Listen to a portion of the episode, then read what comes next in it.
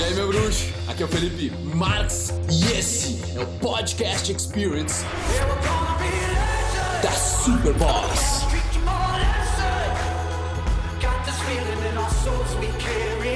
It's about to be legendary.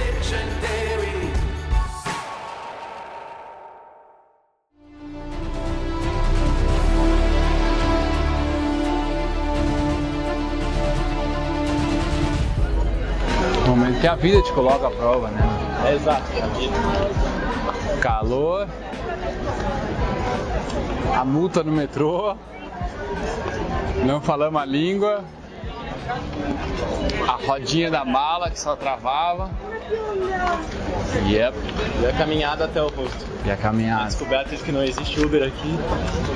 É, meu, foi um perrengue, foi a cidade nos testando, sim. Porque, cara, dependendo de como o cara interpretar aquilo, pode ficar com uma má impressão, tá ligado? Já tu pode, puta merda, Budapeste, Budapeste é uma merda. Budapeste é uma merda, Budapeste é difícil, tá ligado? Pode ficar com uma impressão assim, mas, cara, não, não, não faz jus, né, a toda, a toda a complexidade, na real. O que aconteceu? Nós, bom, da, da, da rodoviária, o cara conseguiu comprar os tickets e foi para foi pro metrô, né? E aqui em Budapeste, cara, um negócio diferente que acontecia em Praga também, tu não precisa mostrar o ticket necessariamente, não tem ninguém te cobrando lá. Não tem uma maquininha para tu botar o ticket que exatamente para precisar passar, saca? Então tu bota o ticket, meu, por livre espontânea vontade, para ganhar uma marquinha no ticket e aí tu viajar. Mas se o cara não quisesse colocar, não colocar. O problema é que se um fiscal te pegar sem a marquinha ou sem o ticket, a multa é tipo de. Aqui é 8 mil dinheiros húngaros. E isso dá, cara, sei lá.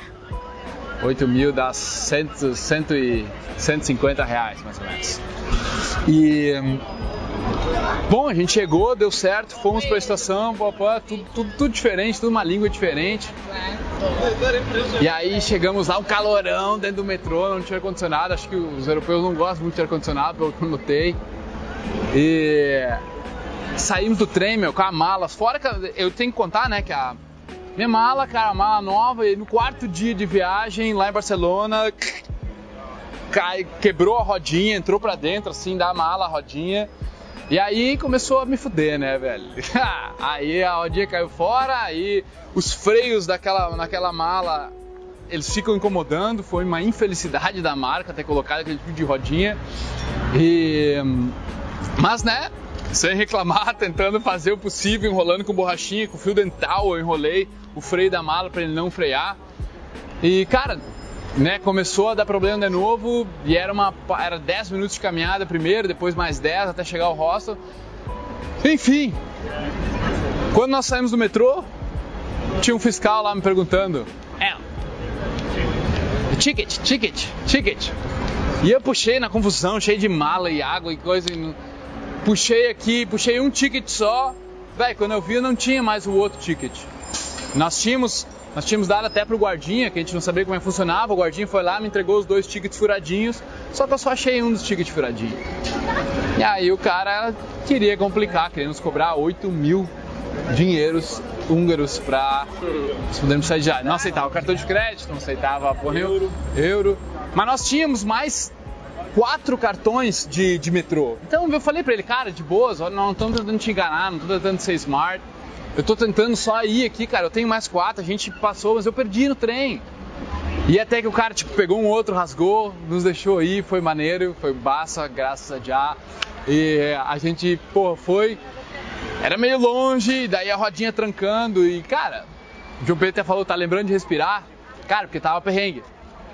Tava perrengue. Mas que bom que o cara tinha uma mala, pelo menos, não precisava levar numa sacola, né, as roupas. Cara tem uma mala, cara, mesmo que ela não funcionasse cara tem oportunidade de estar aí e é isso, cara. Eu acho que sabe, não mexeu com o meu emocional. Isso eu vejo, cara. Eu, eu vejo eu amadurecendo conforme eu vou, eu vou passando por coisas, sabe? Hoje em dia, esses perrengues, cara, é simplesmente, meu, tá, como é que a gente resolve? Tipo, vai indo, né? tu não para, tá ligado? Tu continua indo pra frente, tu continua indo pra frente, tu não tem que fazer. Vai até teu objetivo. O objetivo ali era chegar no, no Airbnb, tá ligado? Então, tem, cara, não tem muito. É, é, é, tu crescendo com os perrengues que tu tem. Não adianta tu querer. Se tudo tivesse sido as mil maravilhas até chegar no Airbnb, cara, a gente não teria aprendido nada, tá ligado? A gente não teria. Uh, ter tido essa, a gente não teria essa experiência do metrô, não saberia exatamente como é que funciona. Então, é isso, cara. Eu acho que quanto mais tu vai crescendo, quanto mais tu vai ganhando maturidade, mais emocionalmente a prova de balas tu vai ficando, saca? Não é um perrenguinho, não é qualquer coisa. Tipo, tua mãe tem que sofrer um acidente, alguma coisa grave tem que acontecer pra te desestabilizar e tu, tipo, ficar meio preocupado, pânico talvez, alerta pra caralho, pensando o que fazer. Mas de outras formas, não. De outras formas, tu, meu, dá um jeito, resolve, faz acontecer, pensa na solução, não foca no problema. É unemotional, deixa as emoções blindadas,